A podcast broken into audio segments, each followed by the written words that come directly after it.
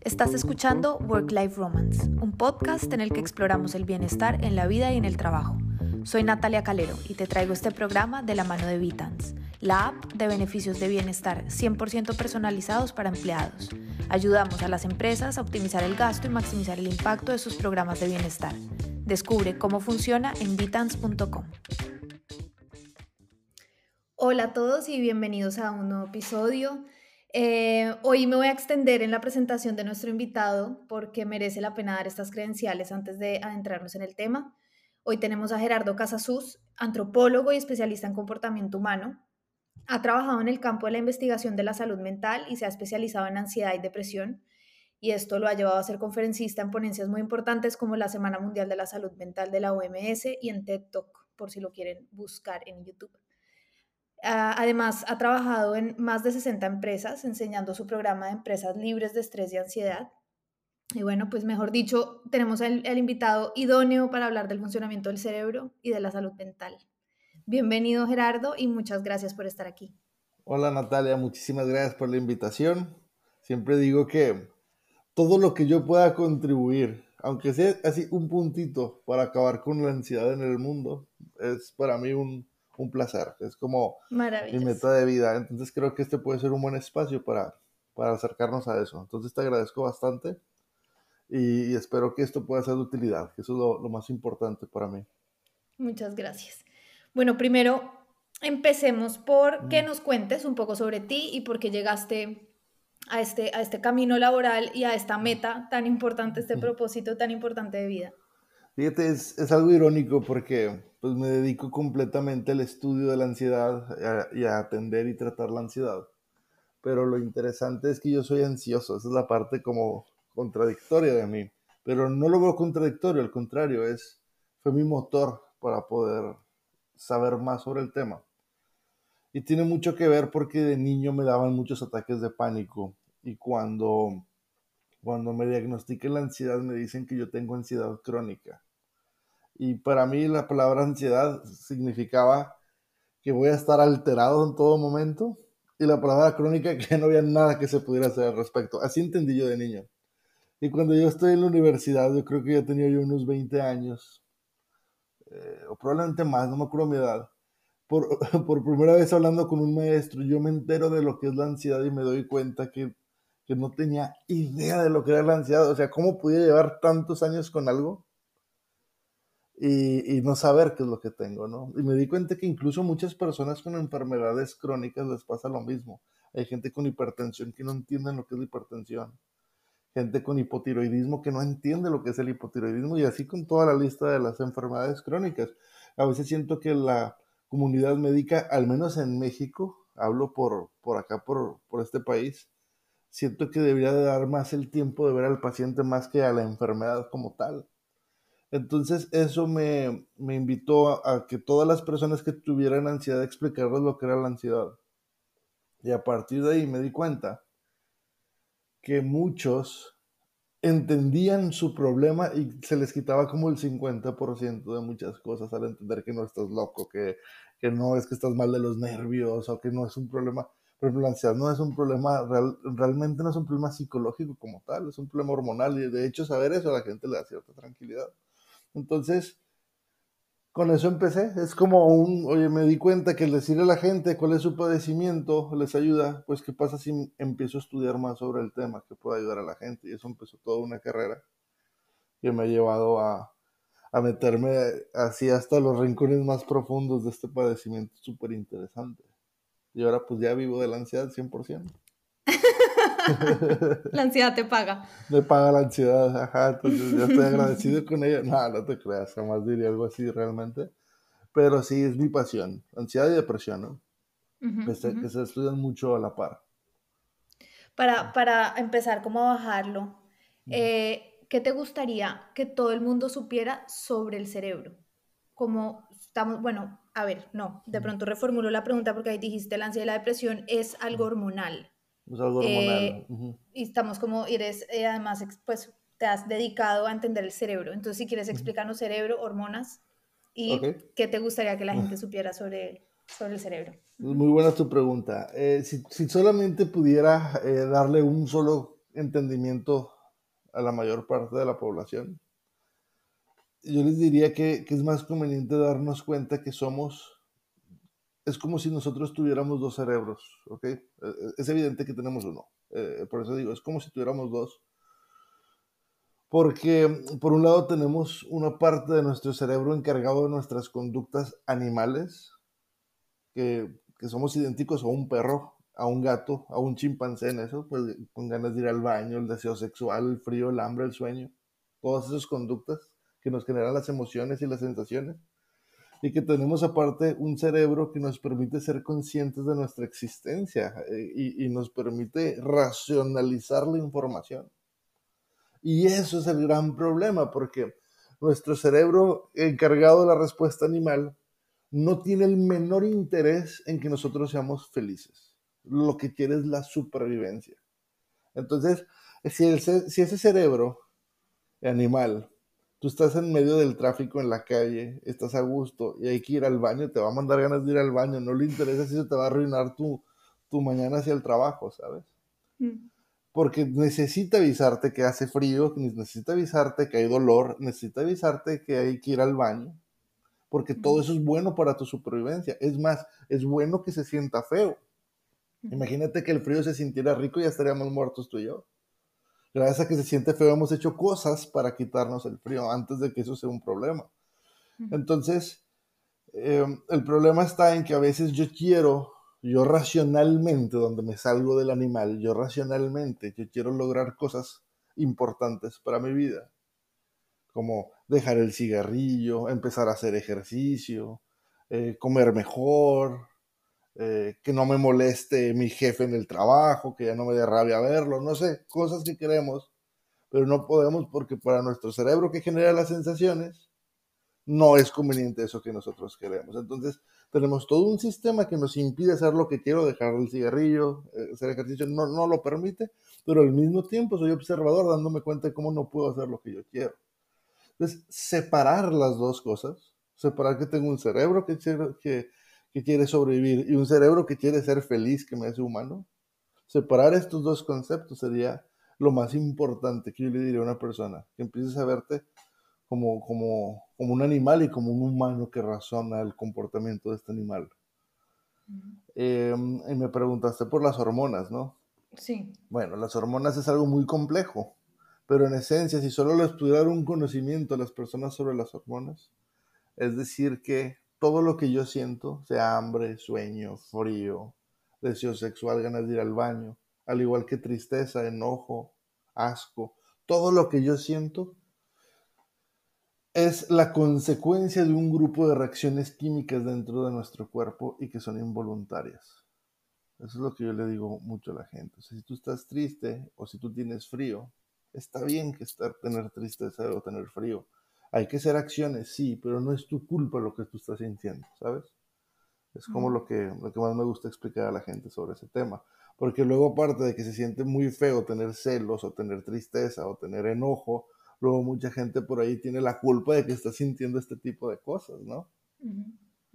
Entonces, pues entender que, que, las emociones son agentes informadores de cosas que están sucediendo en el exterior, que para nuestro cerebro es una amenaza en el interior. Y ahí lo que tú dices como de que somos conscientes, la diferencia de nosotros con el resto de animales es que lo podemos hacer consciente, es como un poco estas emociones, o sea, uno, genera, uno vive la vida sin, sin, darle mucha atención a las emociones, de hecho, como que uno intenta y si son incómodas, menos, es como eh, las escondemos y ya. Y, y, al final como que ser conscientes de esa emoción es lo que hace que uno pueda tener una reacción positiva, ¿no? Como al final... Sí. Perdón, te interrumpí. No, no, no, no, sigue. Es que apoyando mucho lo que dices, hay un, hay un experimento que quiero compartir aquí a la gente, que es muy interesante. Un día se preguntaban, todos los animales, incluyéndonos obviamente, generamos una hormona, un químico que se llama dopamina, que nos hace sentir bien cuando hacemos una acción que es buena para nuestra supervivencia, como comer, ir al baño, Todo lo que es bueno nos genera este, vamos a llamarle este premio, que se siente rico para que yo lo repita. Por eso comer se siente rico. Por eso echarte una siesta se siente rico. Abrigarte se siente rico porque te premia el cerebro por supervivencia. Y un día unos biólogos quisieron investigar qué tanto un animal hace sus conductas, porque por su lógica decide realizar, o sea, un perro, un gato se despiertan y dicen, ah, déjame, voy a buscar comida, lo necesito, o qué tanto simplemente están buscando dopamina, que es esta, esta hormona de recompensa. Y lo que hicieron es que conectaron unos electrodos en los cerebros de ratas y pusieron unas palanquitas que si la rata la, jalaba hacia, hacia ella, se, se, excitaba el electrodo y generaba una dopamina que era falsa. Para ver si la rata iba a jalar la palanquita pensando que era bueno para su supervivencia, o en algún momento iba a decir, esto es absurdo, déjame voy a buscar comida. Y las 50 ratas experimentadas estuvieron jalando la palanquita sin parar hasta que se murieron de cansancio. Entonces, los animales solamente hacen lo que les da esta recompensa. Lo interesante del ser humano es que puede, si nos pusieran esa palanquita, la estaríamos jalando, muriéndonos jalándola, la palanquita, pero siendo conscientes de lo estúpido que es lo que estoy haciendo. Hmm. Y por eso podemos entender que muchas cosas que nos hacen infelices, por diferentes motivos que aprendimos en nuestra vida, nuestro cerebro nos recompensa por esas cosas que nos hacen infelices. Y eso permite que muchas personas puedan estar, por ejemplo, en grupos de amigos o en relaciones de pareja donde hay maltrato. Eso no te hace feliz, pero si el cerebro le genera recompensa, se va a mantener en esos lugares que son humillantes para el ser. O yo te lo digo como un fumador, que fumé cigarrillo como por 12 años, que mi papá falleció de cáncer en el pulmón por fumar. Y yo me fumaba esos cigarros conscientemente de que me estaba destruyendo los pulmones. Como la rata jalando la palanquita, ¿sabes? Y e, esa parte es súper interesante, porque por, por, más que yo quiera ser como consciente, estoy en este modo automático, automático, automático, igualito al comportamiento de un animal. ¿Me explico? Pero entonces, cerebralmente funciona igual cuando uno está, o sea, como una adicción a la sustancia, que una, no sé si se puede llamar adicción, pero que, que un lugar que el cerebro no quiere salir porque igual está sobreviviendo, entonces no le importa, no gastes energía en otra cosa, pero se queda en ese lugar de, de, violencia, o sea, es lo mismo, se puede comparar, digo, en el cerebro, ¿es igual? Pasa... Es, es igual. De hecho, eh, en, el, en, el, año 2017, un profesor, de, yo estaba trabajando en una investigación en un laboratorio y estábamos haciendo unos, unas muestras, estábamos analizando unas muestras para sacar estadísticas de México, ¿no? y, me da dos bolsitas de sangre, chiquititas, eh, de muestra, ¿no? Y me dice, te voy a poner un reto. Una de estas dos personas, o sea, de la sangre de estas dos personas, está en este momento pasando por una abstinencia de cocaína. Y otra acaba de terminar con su pareja. Y quiero que me digas cuál es cuál. No pude. Son idénticas la, química sanguínea de, estas dos situaciones. ¿Por qué? el cerebro llega un momento en el que cree, ahorita no voy a entrar en el tema de adicciones porque no tiene nada que ver con, este, con este tema, pero el, nada más lo voy a decir así rápido, el cerebro cree que su sustancia es buena para sobrevivir. Lógicamente no tiene sentido, pero el cerebro de un cocaíno, el, cerebro animal que estamos hablando cree que necesita de la cocaína. Racionalmente entiende que no, eso, eso es evidente bueno, pues cuando nosotros terminamos con una pareja, muchas veces el cerebro considera que estar en relación es bueno para la supervivencia. Entonces se quiere aferrar a ello, aunque no se, aunque no se sea feliz, porque no, el cerebro no le interesa la felicidad, eso, es racional y es humano. Por supuesto, no quiero que este sea un mensaje deprimente decir, pues así son las cosas y vamos a quedarnos. En realidad, pues tenemos que... Eh, yo, yo lo que aconsejo siempre son dos cosas para hacer un cambio de conducta, de comportamiento eh, es mucho más complejo que esto, pero la forma rápida es, tenemos que aceptar que naturalmente no se va a sentir bien esas cosas que quiero hacer. O sea, que no voy a tener esa recompensa. O esas cosas que quiero dejar de hacer. Porque Porque si realmente se sintieran bien, ya lo hubiera hecho. Entonces yo no, es como si yo no tengo ese, si yo no estoy acostumbrado, por ejemplo, a hacer ejercicio, pues no es como que un día me voy a despertar y, todo va a estar conspirando a mi favor para hacer ejercicio, tal cosa no existe. Por más que yo lo decrete, lo declare, lo quiera, voy a tener que pasar por un periodo de resistencia de mi organismo, una resistencia química. E incluso si yo dejara una relación que no me hace feliz, por ejemplo, eh, es entender que por más obvio que parezca que sea conveniente terminar esa relación, por más obvio que todos los indicadores son, aún así hay una parte de mi cerebro que no quiere. Yo tengo que pasar por un periodo de abstinencia. Al empezar a hacer ejercicio, al empezar a comer saludable, al terminar una relación de pareja, al cambiarme de trabajo, yo tengo que pasar por un periodo de abstinencia, como lo tiene que vivir alguien que también quiere dejar de fumar. Y eso es muy bonito entenderlo, porque es aceptar que se va a sentir horrible lo que voy a hacer. Y no importa, no, no, el que algo se sienta mal no es, no es un indicador de que sea una mala decisión, no es un indicador de que estamos haciendo las cosas incorrectamente. El que se sienta mal eh, no, no, no garantiza que, que deba de regresar a donde las cosas se sienten bien. Eventualmente vamos a cruzar ese, ese puente de la abstinencia y vamos a sentir exactamente como nos sentíamos químicamente, pero ya sin, sin el problema que originalmente dejamos, ¿sí me explico? Sí, ¿cuánto dura ese, esa abstinencia, ese periodo? ¿Cuánto dura más o menos? Sí, mira, varía mucho. Hay, hay una cosa que se ha estudiado bastante que se llama la adaptabilidad humana. Es un concepto medio abstracto, pero lo que trata de estudiar es en cuántos días el cerebro deja de generar las hormonas de la resistencia ante una actividad. Y el consenso científico, sobre todo lo ha estudiado mucho la Universidad de Oxford en Inglaterra, el consenso científico es que es de 63 días, es decir, dos meses. Pero no hay la suficiente evidencia, las suficientes pruebas que puedan decir. Tampoco significa que es tan preciso como dos meses horribles y un día me amanezco y ya tengo las cosas así como resueltas, ¿verdad? es, es, algo progresivo y varía dependiendo de muchos factores. Pero entonces, algo también que yo le digo mucho a la gente es, también al cerebro le encantan los proyectos.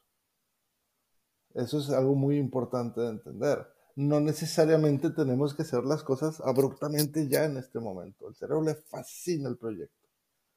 Entonces, si, tú identificas que tus problemas de ansiedad o de depresión o lo que sea están eh, asociados a un tema que es difícil dejarlo, como una relación pudiera hacerlo, como un trabajo pudiera hacerlo, por las consecuencias de dejar una relación a veces son enormes, pueden implicar cuestiones económicas, legales, de hijos, por ejemplo. O, o un trabajo, una persona que detesta un trabajo, dejarlo pues pudiera quitarse esa parte fea del trabajo, pero imagínate también el proceso de lo económico, es, muy pesado también. Entonces lo ideal es generar como ciertos proyectos, es decir, yo me voy a salir de esta relación o yo me voy a salir de este trabajo en seis meses, eso le encanta al cerebro. Y entonces para yo salirme de este trabajo en seis meses, ¿yo qué cosas necesito? Ah, pues tengo que actualizar mi hoja de vida, necesito mandar los currículums a diferentes empresas, son ejemplos, ¿verdad? Yo tengo que citas, tengo que contactar a ciertas amistades, etc. El ir desarrollando todo eso en un periodo paulatino, el cerebro premia cada pasito que nosotros damos. Nosotros no tenemos, o sea, la recompensa química cerebral no va a venir hasta que yo logre lo que quiero, va a venir mientras yo me avance hacia ello.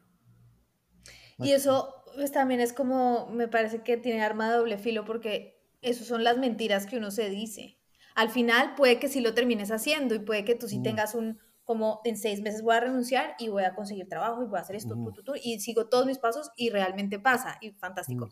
Pero muchas veces es la típica del fumador, eh, la mentira que uno se dice. Claro. Como no, eso cuando en dos meses, cuando pase X, voy a dejar de fumar. en, o sea, siempre como que uno está todo el tiempo mintiéndose para sentirse mejor, como para que la culpa no lo, no lo acabe. claro, yo, yo, lo que decía mucho eh, siempre es, eh, hay que ver las cosas desde la supervivencia y no desde la razón. Eso siempre se lo enseño a, cuando estoy con pacientes, Y dicen, es que no entiendo por qué, no puedo. Siempre es, vamos a ver las cosas de la supervivencia. Voy a agarrar el ejemplo de fumar porque lo mencionaste, pero aplica en lo que sea. Por ejemplo, si tú le preguntas a alguien que fuma, y era de esos, ¿por qué fumas? Te van a decir varias razones que no son la verdadera razón. Yo decía, yo fumo porque me relaja. Es evidente que el cigarro es un estimulante, no un relajante. Y no necesitamos eh, tanto estudio científico, pensémoslo así. Imagínate, alguien que fuma dos paquetes de cigarrillos diarios, si fuera un relajante, serían las personas más zen del mundo, ¿sabes? Sería gente que yo me acercaría por su paz interior, ¿no? Porque está todo el día en santa paz. Y, y, y, piensa en la persona que conoces que más fuma es la persona más alterada que conoces, porque es un estimulante, ¿no? Y yo aseguraba que fumaba porque me relajaba. La razón por la que todas las personas que fuman en el mundo fuman es una simple, porque para su cerebro es bueno para su supervivencia. Tiene que ver con la adicción a la nicotina, que no voy a entrar en ese tema, ¿verdad? Pero esa es la razón. Si un día te digo, Natalia, ¿por qué estás enojada? Vamos a imaginar que un día estés enojada. No estoy diciendo que ahorita estás, ¿vale? Y te digo, Natalia, ¿por qué estás enojada? Una respuesta eh, real, válida, es porque para mi cerebro es conveniente estar enojada para mi supervivencia. Esa es la razón por la que estoy enojada. Y es, y es válida porque eh, es el, recurso del enojo, el recurso de los celos, el recurso de la felicidad, el recurso de lo que tú sientas, del frío. Es porque el cerebro acude a estos recursos para sobrevivir. Y entonces es más fácil entender desde la supervivencia. A ver, ¿por qué mi cerebro quiere, este, por qué quiero estar enojado? para sobrevivir? ¿Qué ventajas tendría mi supervivencia estar enojado? O yo, yo me inscribo en el gimnasio y no voy al gimnasio. ¿Por qué mi cerebro me manda esta pereza? O sea, ¿cuál es el beneficio para la supervivencia? Es bien bonito verlo desde ahí. Es más fácil entenderlo desde ahí que si estamos aferrados a cosas que no son reales. Si queremos resolver las cosas desde la mentira va a ser casi imposible. Por eso yo recomiendo eh, analicemos nuestros comportamientos desde la verdad. Y la verdad es la supervivencia. Así de simple, porque la supervivencia manda en la naturaleza, manda en la biología. Entonces observemos por qué esta conducta o este entorno que, que, es, que es desagradable para mi ser racional, porque para mi animal es conveniente. Y las respuestas que podemos encontrar ahí son fascinantes. No sé si está quedando claro o a lo mejor... Claro, no, sí, sí, sí, sí, totalmente, totalmente claro. Yo, bueno, por ahora ya como pasando un poco al, al, a la ansiedad y a la depresión, porque esto igual son, claro, emociones o estados, pero ya exagerados, ¿no? Entonces, ¿cómo, cómo se llega a ellos? ¿Por qué? ¿Cuáles son las causas desde la supervivencia? y, y, cómo, cómo, solucionar o cómo, cómo verlo para, para, al menos empezar a tener una recuperación. Sí. Claro. Mira, la ansiedad es, hay una forma fácil de explicarla. Obviamente es más complejo que lo que voy a decir aquí, pero los fines, para fines prácticos es muy bueno lo que, lo que le voy a comentar a la gente. Nosotros como animales, insisto mucho en lo animal porque es bien interesante analizarnos como animales, ¿verdad? Nosotros como animales tenemos dos respuestas universales ante el peligro, como cualquier otro animal. Huir o pelear. Esas son las dos respuestas universales. Entonces, lo más conveniente siempre es huir de un problema. Piensa en la cebra que le sale un león. Le conviene mucho más a la cebra correr que irse a, golpear al león. El recurso de pelear contra el león es cuando es su última alternativa cuando ya el león la, tiene del pescuezo, o cuando está agotada la cebra, o porque se le fracturó una pierna, lo que sea, y empiezan ya a dar patadas. Los animales cuando entramos a peleas porque ya estamos en una desesperación muy grande, porque nosotros queremos evitar el peligro por naturaleza. Entonces, eh, el ser humano tiene los sistemas emocionales muy antiguos, porque digo antiguos porque tenemos los mismos que el de un perro y un gato, nomás que ellos no han creado una cultura. Ellos siguen siendo animales. No tienen que ir ocho horas a la oficina, no tienen que estar en el tráfico.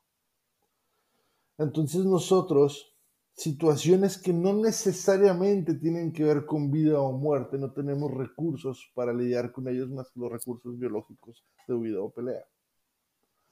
Entonces, vamos a pensar en un niño de 15 años, un adolescente de 15 años en la escuela que se va a enfrentar a un examen. El examen evidentemente no es mortal, pero no tenemos química en nuestro cuerpo para lidiar con un examen.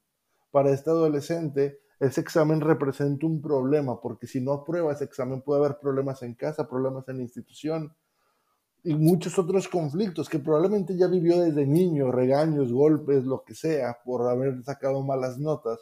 Entonces es, es algo que el cerebro identifica el examen como peligroso.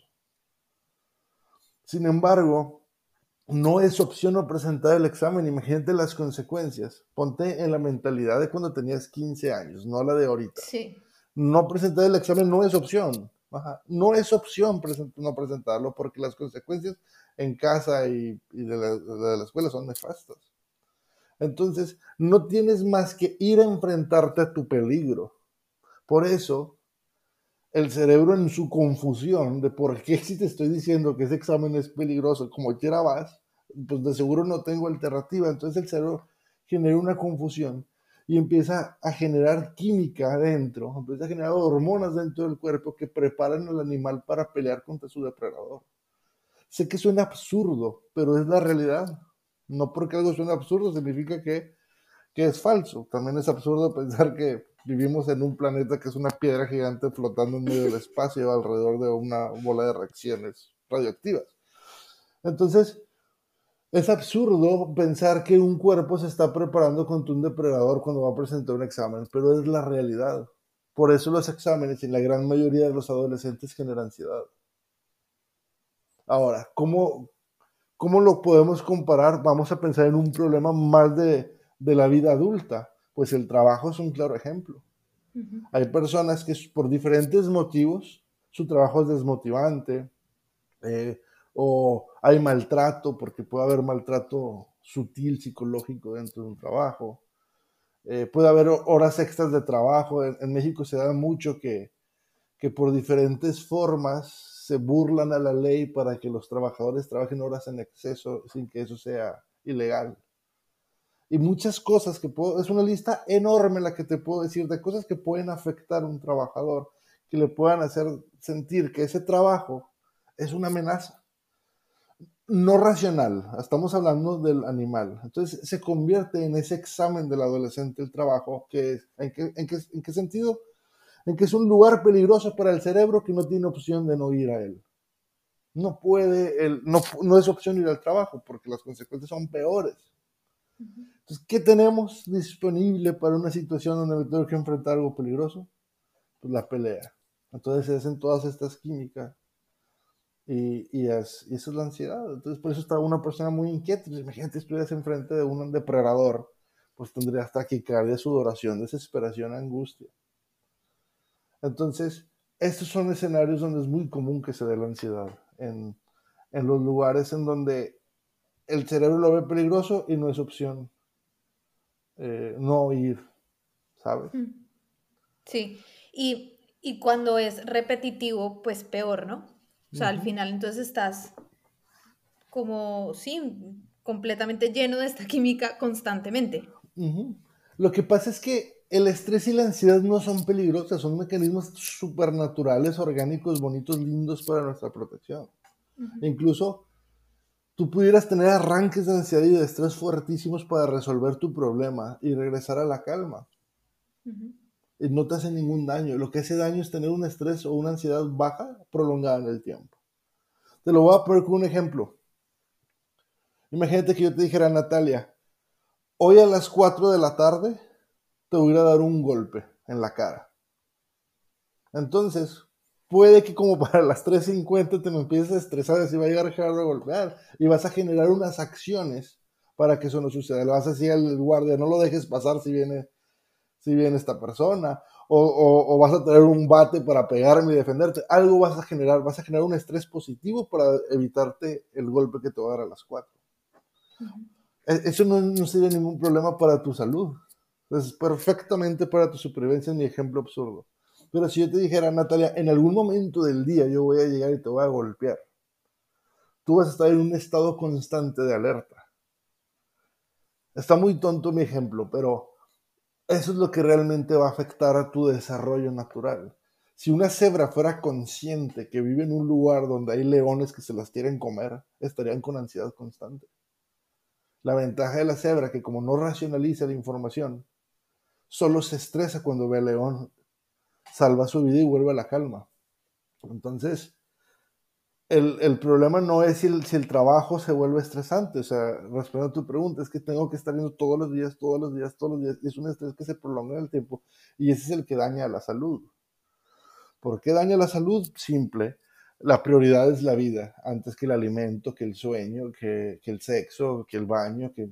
Entonces, el, el, el, cuerpo sacrifica todo lo demás a cambio de la supervivencia. Entonces, si ahorita como yo estoy en alerta, la digestión va a ser la más pobre que te puedas imaginar.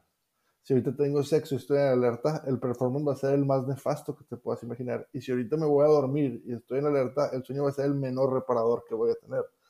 Si esto me pasa tres, cuatro días, no pasa absolutamente nada. Pero si yo llevo dos años así, empieza a afectarme en todos mis aparatos en el digestivo, en el respiratorio, me explico. Por eso daña la salud, el estrés y la ansiedad sostenidas en el tiempo. Yo, bueno, uno oye mucho que la ansiedad es lo del futuro y la depresión es como lo del pasado, ¿no? Como la nostalgia por el pasado y la ansiedad es la ansiedad por el futuro. eh, ¿Cómo esto es cierto o cómo, cómo lo defines tú? Bueno, e, es, es cierto desde como el entendimiento popular de me deprime lo que me pasó y me da ansiedad lo que me va a pasar.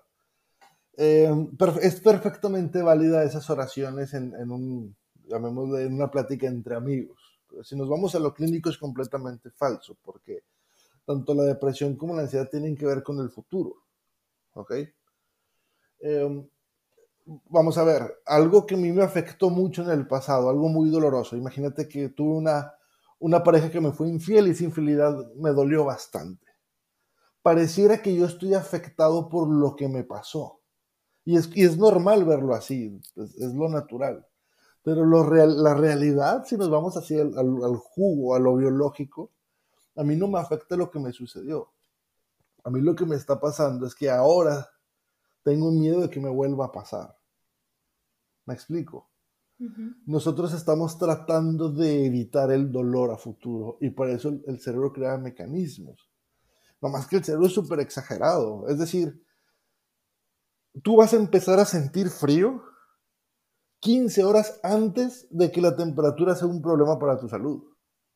Tú sales de tu casa y estás a 0 grados, tú ya puedes estar 12 horas así antes de la hipotermia, pero ya desde ahí el cerebro te va a estar frío, frío, frío, frío, frío nos empieza a dar hambre 25 días antes de que sea un problema la alimentación.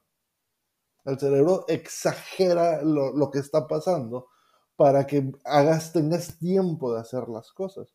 Entonces, a la primera muestra, a la primera mueca, a la primera palabra que el cerebro relacione con la infidelidad que yo tuve en el pasado, me va a generar los sistemas de alerta de que me puede volver a pasar aunque, aunque no sea real, aunque no sea cierto. Por eso es normal pensar que mi problema tiene que ver con el pasado, pero la realidad es que siempre tiene que ver con el futuro. Y eso es bueno, porque pues el pasado no hay nada que yo pueda hacer. Mm. El pasado ya fue, ¿sabes? Es decir, no puedo viajar en el pasado y evitar esa infidelidad o ese trauma o ese accidente o ese dolor pero la ventaja es que hacia el futuro sí hay cosas todavía que se pueden hacer porque no es algo tangible que está sucediendo. Entonces toda depresión y ansiedad son tratables. Eso es lo bonito. Todas son tratables, todas son reversibles, todas son mejorables. No importa lo que pasó. Bueno, ya hablamos de, de, la ansiedad, ya nos explicaste cómo funciona, pero sí hace falta que nos expliques cómo funciona la depresión. Ok. Y la otra eh, pregunta que tengo es, eh, después de una ansiedad prolongada puede venir una depresión, mm. o sea, van juntas o pueden ser totalmente separadas. La depresión también es muy compleja. Entonces la voy a resumir en 30 segundos por, por efectos de lo que buscamos aquí, ¿verdad? Pero por ahí sí hay un, si hay un psiquiatra, un psicólogo escuchando esto, va a decir, oye, te faltó decir esto. Pues, pues sí, lo estoy resumiendo, ¿vale? Eh, la depresión está más asociada a los sistemas de recompensa. Vamos a imaginar que, que para nosotros es, es indispensable tener cinco cosas para mi supervivencia. Vamos a agarrar algo muy animal. Vamos a pensar en que hay un animal que necesita tener agua, comida, sexo y un lugar para descansar. Vamos a imaginar que hay un lobo en medio de la montaña que tiene pareja, que tiene comida, ahí están las ovejas que come y tiene una lobita con quien tiene sexo, eh, tiene un, árbol donde descansa, tiene todo esto. Pero de pronto aquí se van las ovejas, ya no está el animal con quien tiene sexo, ya no está las cosas disponibles. Em, este animal ya no tiene un entorno que es favorable para su supervivencia, entonces tiene que emigrar a un ecosistema mejor. ¿Y cómo le avisa la naturaleza que tiene que irse de ahí? Bloquea la recaptación de sustancias que tienen que ver con el bienestar y la recompensa. Es decir, tú cada que haces algo, cada que sales con amigos, cada que tomas agua, cada que comes, cada que duermes una siesta, tú tienes una recompensa química, que no eres consciente de ella, pero por eso haces las cosas como la palanquita de la rata, ¿sabes? Bueno, el cerebro bloquea esa recompensa química por hacer esas acciones, para que no sea atractivo el ecosistema en el que estás y el animal no le queda de otra más que pararse e irse. Por eso los animales emigran sin ponerse de acuerdo. No es como que la manada de cebras o la manada de lobos, oigan, ¿qué hacemos? Se está acabando el agua, no pueden hablar, simplemente eh, su, cerebro se bloquea en la recaptación de estas hormonas de recompensa y lo natural es moverse, como cuando tienen hambre van y comen. Eh, el hambre es difícil de describir, ¿Cómo le explicas a un extraterrestre que no come, que es el hambre? Entonces es difícil de, describir cómo se siente la falta de recompensa. Hmm. Bueno, el detalle en el ser humano es que llega a esos estados, pero no tiene la emigración. Se mantiene en el mismo entorno, en el mismo ecosistema, pero ya no está la recaptación de las hormonas de recompensa. Entonces esta persona que antes disfrutaba de salir con los amigos, no es que disfrutaba, es que iba con los amigos y había una química de recompensa que ya no tiene y comer ya no le genera eh, esta química de recompensa. Por eso la gente en depresión o deja de comer porque ya no es atractivo comer, o se pone a comer el triple porque quiere llegar a la recompensa que nunca llega. Y, y, es un ecosistema en el que no existe porque ya no están las situaciones del ecosistema. En el caso del humano no va a ser agua, comida, sexo y descanso, es más complejo. Pueden ser ciertas amistades, ciertos familiares, cierta sensación de amor que ya no la tiene la persona, entonces ya no hay recompensa hasta que migre y lo vuelva a encontrar. Y para responder tu segunda pregunta, cuando una persona lleva mucho tiempo sin esa recompensa, es decir, depresión, está más vulnerable generándole ansiedad. Y cuando una persona tiene ansiedad, no es ahorita importante la recompensa, generando episodios depresivos. Entonces, toda ansiedad viene acompañada de una depresión y viceversa. Wow. Wow. Como, como, bueno, las personas que puedan como relacionarse con esto, ¿qué es lo primero que uno tiene que hacer? o que pensar un mensaje. Claro. No existe una, una fórmula universal que, sí, que te ayude para lidiar con todo esto y salir de esto. Lo, lo ideal, pues, es, es, es, ir a un, es, es, ir con un especialista en temas de salud mental y atender esto. Eso es eh, lo más recomendable. Y no con cualquiera, ¿sabes? Eh, yo no recomendaría, por ejemplo, y con todo respeto a las personas que se dedican al psicoanálisis, que es maravilloso el psicoanálisis, yo no recomendaría el psicoanálisis para depresión y ansiedad, es contraproducente. Recomendaría más, por ejemplo, terapia conductiva conductual. Y si alguien es muy fanático del psicoanálisis, atiende la ansiedad o la depresión, mejora en el sistema y después acude a un psicoanalista, ¿sabes? tampoco recomendaría de primera a un psiquiatra, porque el psiquiatra, al menos que sea muy bueno y muy consciente, eh, y esto lo digo sobre todo por América Latina, entiendo que en Europa funciona muy distinto lo que voy a decir, pero el medicamento eh, psicotrópico, medicamento para la ansiedad y la depresión, no es una solución al problema, es un acompañamiento mientras solucionas el problema. Y se da mucho en América Latina, en Colombia, en México, lo, lo he visto, como por prisas, por, por, por, el sistema o por muchas razones, te dan los medicamentos y no estás en un sistema de terapia, en un proceso. El medicamento como tal no, no funciona solo por sí mismo. De hecho, lo ideal es que sea temporal y se vaya quitando, ¿no? O, sin medicamento, dependiendo del tipo de caso. Esas son mis primeras recomendaciones. Entiendo que muchas personas o no creen en la terapia o, o no tienen los recursos económicos para, para para poderlo pagar o no tienen el tiempo. Entonces, pues hay veces que sí toca, no, no, no está la disponibilidad de esto. Eh, lo primero que les digo es a la gente es que entiendan cuál es su problema, que es un problema hormonal, que es un mecanismo de supervivencia y que estamos son personas que están funcionando perfectamente bien. Que todos esos amigos y familiares que llegan con ellos a decirles, anímate, mira todas las cosas bonitas que tienen en la vida, se los dicen porque no entienden su problema que si, si, tú me estás escuchando ahora y tú tienes depresión o tienes ansiedad, no estás ahí porque tú quieres, aunque mucha gente te haya dicho, pensado lo contrario. No está en tus manos eh, sentirte así. No es porque te han pasado cosas feas, es una cuestión 100% química, con solución. Entonces, vamos a aceptar que tenemos el problema eh, y vamos a, a empezar a hacer cosas que me lleven hacia la solución de ese problema. Necesitamos que, que ir entendiendo los orígenes de mi problema desde la supervivencia. Si yo tengo ansiedad, preguntarme, ¿por qué para mi cerebro es conveniente esta ansiedad para la supervivencia? Si yo tengo depresión, ¿por qué para mi cerebro animal, no, no lo veamos la razón, es conveniente esta depresión? A ver, si Gerardo me está diciendo que es un proceso premigratorio, tengo que ir de aquí, ¿qué elementos ya no están en mi ecosistema que yo antes los, tenía y ya no los tengo? Ah, pues yo antes, este, antes yo me sentía amado y ahora no me siento amado y el amor es una necesidad fisiológica. Fíjate lo que acabo de decir, es muy fuerte. Dije, es una necesidad fisiológica, siquiera dije psicológica.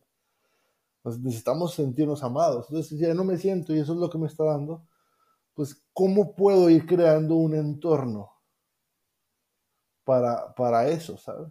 ¿Cómo puedo ir creando un entorno para sentirme querido? Em, ¿Cómo puedo crear un entorno en donde yo me sienta cómodo con mi trabajo? A lo mejor no lo voy a lograr hoy, a lo mejor es algo que me va a demorar un año todo este proceso. Pero esta depresión y esta ansiedad que siento vienen para informarme que las cosas no son así como yo las quiero no está, eh, eh, las cosas no llegan porque sí, un hambre no llega porque sí, es porque te falta alimento, ¿sabes? Eh, un, una sed no llega porque sí, es porque te falta agua. Igual, la ansiedad no llega porque sí, es porque el cerebro se siente amenazado. Entonces, ¿cómo puedo crear un entorno que para mi cerebro sea más seguro? ¿Por qué me estoy sintiendo vulnerable en este momento? Y la depresión es porque mi cerebro siente que en este ecosistema no están las herramientas necesarias para, para yo poder estar vivo. Entonces, ¿qué me hace falta? Pero te fijas, es algo muy individual, ¿no? Hay, porque lo que a mí me puede generar no tiene nada que ver con lo que le genera a mi vecino que tiene ansiedad. Son dos cosas tan diferentes. Total, es muy individual, un camino muy, muy personal, pero también saber, el hecho de saber que eso sí es igual para todos, no es culpa de uno, no depende de uno, es algo de una química Mm. Cambia, cambia la visión que tenemos sobre la salud mental y es ahí entra como un poco el bienestar. Tampoco es que sí, no es nuestra culpa, pero mm. nosotros nos tenemos que encargar de cambiarlo y de que y que el, que el cuerpo se empiece a producir todo mm. lo bueno y que haya bienestar. Y pues ahí es donde, eh, claro, esos pasos son difíciles, pero ese primer paso de verlo como algo que no no te lo puedes atribuir a nada de lo que tú hayas hecho en tu vida. Correcto. y como tú lo dijiste, le diste así al, al, clavo, le diste. Es, la depresión y la ansiedad no son mi culpa, pero sí son mi responsabilidad.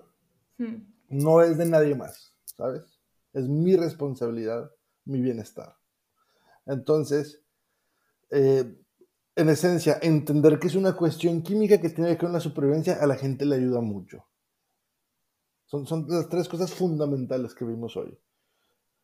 Segundo, que es, que es algo que está generado por mi sistema de supervivencia. No tiene que ver que si corté con mi pareja, que si mi trabajo está mal. Es lo que el cerebro vea en supervivencia. Por eso dos personas pueden estar en el mismo trabajo y uno estar genial y el otro con, ansiedad. Es lo que el cerebro lo percibe por, por, su entorno. Y tercero es que hay que no, quitarnos la culpa y agarrar la responsabilidad absoluta. Porque si nosotros queremos que para salir de esto tienen que cambiar el gobierno, mi pareja, mis hijos o el clima, eh, estamos dándole lo que para mí es más valioso en la vida, que es mi, tranquilidad, mi paz mental, a algo que está totalmente fuera de mi control. O sea, si, si mi felicidad va a depender de las decisiones que tome el presidente de mi país, ve el poder que le estoy dando. Eh, o, bueno, a lo mejor lo, exageré, pero es que hay gente que sí está siempre viendo las noticias y enojado con la política y la corrupción. Pues son cosas feas, pero es lo que hay, ¿sabes? Eh, entonces, eh, entender que todo está en mí y anticiparnos, es decir, yo no puedo eh, controlar, por ejemplo, el clima. Yo no puedo controlar si mañana va a llover o no va a llover, está totalmente fuera de mi control. Entonces, si yo tengo un evento al aire libre y quiero que no llueva, pues está genial que yo quiera que no llueva, pero eso no garantiza que, que, que vaya no a llover. Entonces, es preferible eh, anticiparme que va a llover y va, que va, se va a arruinar todo. Y acepto esa condición, acepto esa posibilidad. Eh, si tengo un jefe que en el trabajo que no soporto, está bien que no soportes, que te estreses, que te enojes. Es como me anticipo a que está horrible lo que siento. Cuando lo veo siento rabia y siento enojo. Está bien, me anticipo a que esa persona es así. Y no, no es mi responsabilidad que esa persona cambie. Total. No es mi responsabilidad que, el clima llueva o no llueva, que mi jefe cambie, que las personas me empiezan a tratar de tal manera. Todo eso no es mi responsabilidad, pero sí es mi responsabilidad, mi interior de cómo me estoy sintiendo. Entonces tengo que buscar cómo, con herramientas que estén disponibles en mis manos para poder hacer las cosas que yo me sienta hoy un poquito mejor. Porque no vamos a salir ni de la depresión ni de la ansiedad hoy. Eh, en un proceso de terapia bien manejado, una ansiedad, una depresión más o menos, se puede salir en tres meses. Oh, wow, muy rápido. Y de, una manera autónoma, es decir, sin una terapia, es, no es, un poco más largo porque va a haber más eh, fallas en el camino, pero es más o menos ocho meses. No son datos míos, ¿verdad? Eh, no, es de mi experiencia, es de unas cosas que se han estudiado. Pero se puede salir de ahí, pero no hoy. Sí. No, para todo esto hay esperanza, siempre. o sea, lo que tú dices, ¿no? Es reversible, es curable, es tratable. Así que, bueno, no. Ya estamos muy extendidos en este episodio. perdón, es que hablo bastante. no, yo me podría quedar aquí horas. Se me olvida que soy host de esto. O sea, yo siento que estamos en una conversación eh, de amigos espectacular. Eh, es un tema muy importante, da para muchísimos más episodios. Yo creo si que. Me invitas, yo te voy a decir que sí, entonces yo encantado volver a participar. Maravilloso, muchas gracias Gerardo, muchas gracias por tu tiempo, por, por tu conocimiento, de verdad que es que es fascinante oírte y, y, de seguro, entonces nos veremos pronto otra vez. Claro que sí, cuenta con ello, yo encantado, ¿sabes? Muchas gracias Gerardo. Muchísimas gracias por la invitación. Nos vemos. Work Life Romance es un podcast de Vitans. Vitans es una plataforma de bienestar para empresas que les ayuda a optimizar el gasto y maximizar el impacto. Cuenta con una app que permite a los empleados acceder a cualquier beneficio y actividad de bienestar, creando una experiencia personalizada para cada uno. Descubre cómo funciona en vitans.com. Si te gustó el episodio ya sabes, suscríbete, dale like y comenta. Puedes seguirnos en LinkedIn como Vitans y en Instagram como Work Life Romance Podcast. Un abrazo y hasta el próximo episodio.